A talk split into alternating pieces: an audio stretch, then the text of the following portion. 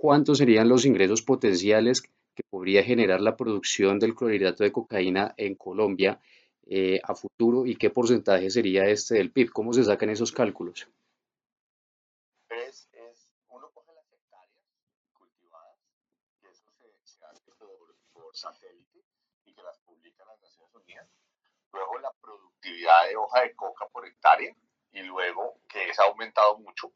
Luego y yo ahorita le mando los datos, luego coge, o pues están ahí, yo lo cité, luego eh, coge el, el cuánta, cuánto clorhidrato de, de, cocaína se produce puro y, y eso da un, un, volumen que de hecho está publicado por Naciones Unidas que es 1.220 eh, toneladas métricas, ¿correcto? Esas 1.220 toneladas métricas vendidas en las costas de Colombia, ¿sí? Eh, se dice que eh, están entre, entre 7 y 10 millones de dólares tonelada. Entonces, si es así, estaríamos más o menos entre 8 mil millones y, y 12 mil millones de dólares. Obviamente es imposible saber el monto porque pues, es de producto ilegal que, que pues, no produce estadísticas, paga impuestos, no, no, no, tiene datos de facturación, etc. Entonces nos toca simplemente hacer una estimación.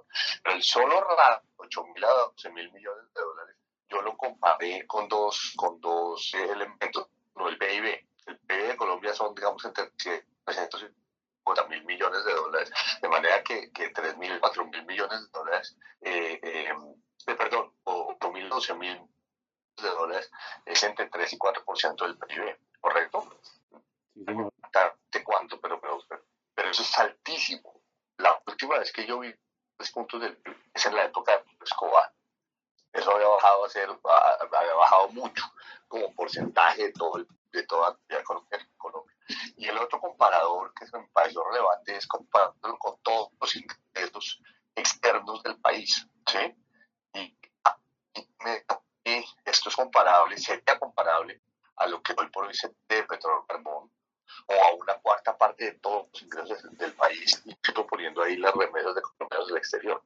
O sea, las remesas de colombianos son 6 mil millones de dólares. Que que son 8 mil a 12 mil millones de dólares. O sea, es eh, como, de remesas de colombianos al exterior. Entonces, esos fueron dos, los dos.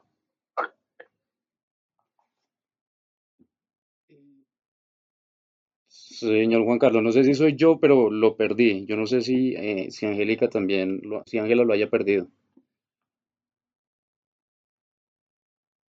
¿En qué parte me perdió? En la parte de las remesas. Sí. Ah, no, es que no, entonces es, vea, las remesas son son cerca de 6 mil millones de dólares. Entonces, si estos son de 8 a 12 mil millones de dólares, lo, lo, que se vende en cocaína pura, pues sería, podría llegar a ser, llegar a ser casi el doble, o por lo menos casi 30% más que las remesas, o, hasta el doble. Entonces es muchísimo dinero comparado con bien sea las exportaciones totales, los ingresos totales, o, o inclusive toda la economía colombiana. O sea, sería como un treintavo de la economía, que es inmenso. Correcto, sí, señor. Adicionalmente, eh, ¿cómo sería esta comparación respecto a otros sectores? Me veía en la gráfica que usted publicó que, por ejemplo, está el sector de turismo, digamos, frente a esos sectores, ¿cómo podría estar el mercado de la cocaína? Pues es que eh, justamente con, como la economía durante el COVID se contrajo y hubo sectores como el turismo que se contrajo, se contrajeron de manera impresionante, ¿sí? Eh, ahí se ve en esa gráfica que que, que, que si las ventas por, por cocaína se han mantenido y se han mantenido altas, pues eh, estaría sobrepasando con sectores exportadores grandes como el café, como las flores, como las exportaciones manufactureras y pues en particular el turismo que venía creciendo y se encogió, esto lo, sobrepasaría con creces. ¿no? Perfecto. Y en términos eh, a futuro, ¿usted cuánto cree que podría significar el mercado de la cocaína en ingresos para el país? Ya, ya me mencionó. Pues con, lo que, con lo que tiene ahora, ojalá, ojalá cayera, porque es que con lo que tiene ahora es inmenso.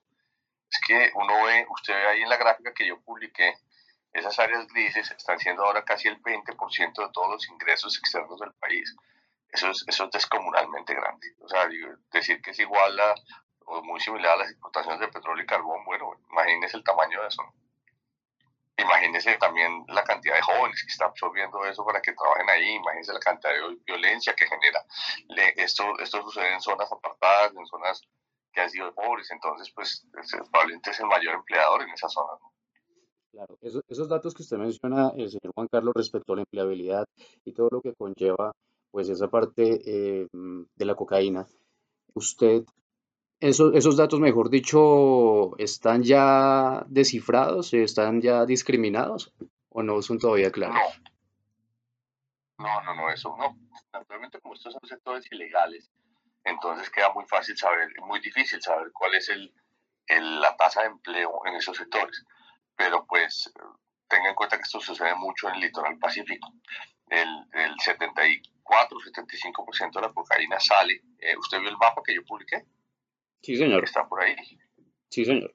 Pues eh, el 75%, o sea, tres cuartas partes sale por el Pacífico. Entonces, pues esto obviamente se vuelve el atractivo de, el mayor atractivo de empleo en, en, determinados sectores, pero no, no es imposible saber cuánta gente está empleada ahí.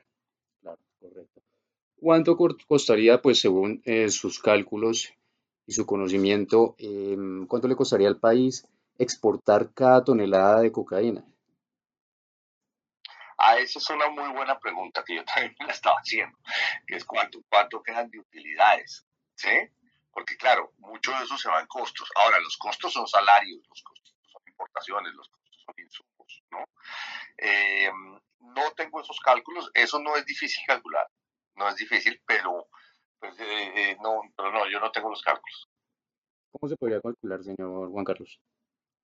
No, pues usted sabe cuáles son los insumos que se necesitan, ¿no es cierto? para, para pues, cuánto vale eh, una tonelada de hoja de coca, cuánto vale en diferentes sitios, cuánto valen los insumos, los insumos químicos, ¿sí? Eh, cuánta gente se emplea, cuánto vale cada trabajador pues, en esos sitios. Y usted resta, ¿no? hace esos cálculos y le resta sus costos y le da las utilidades. ¿no? Ya, perfecto.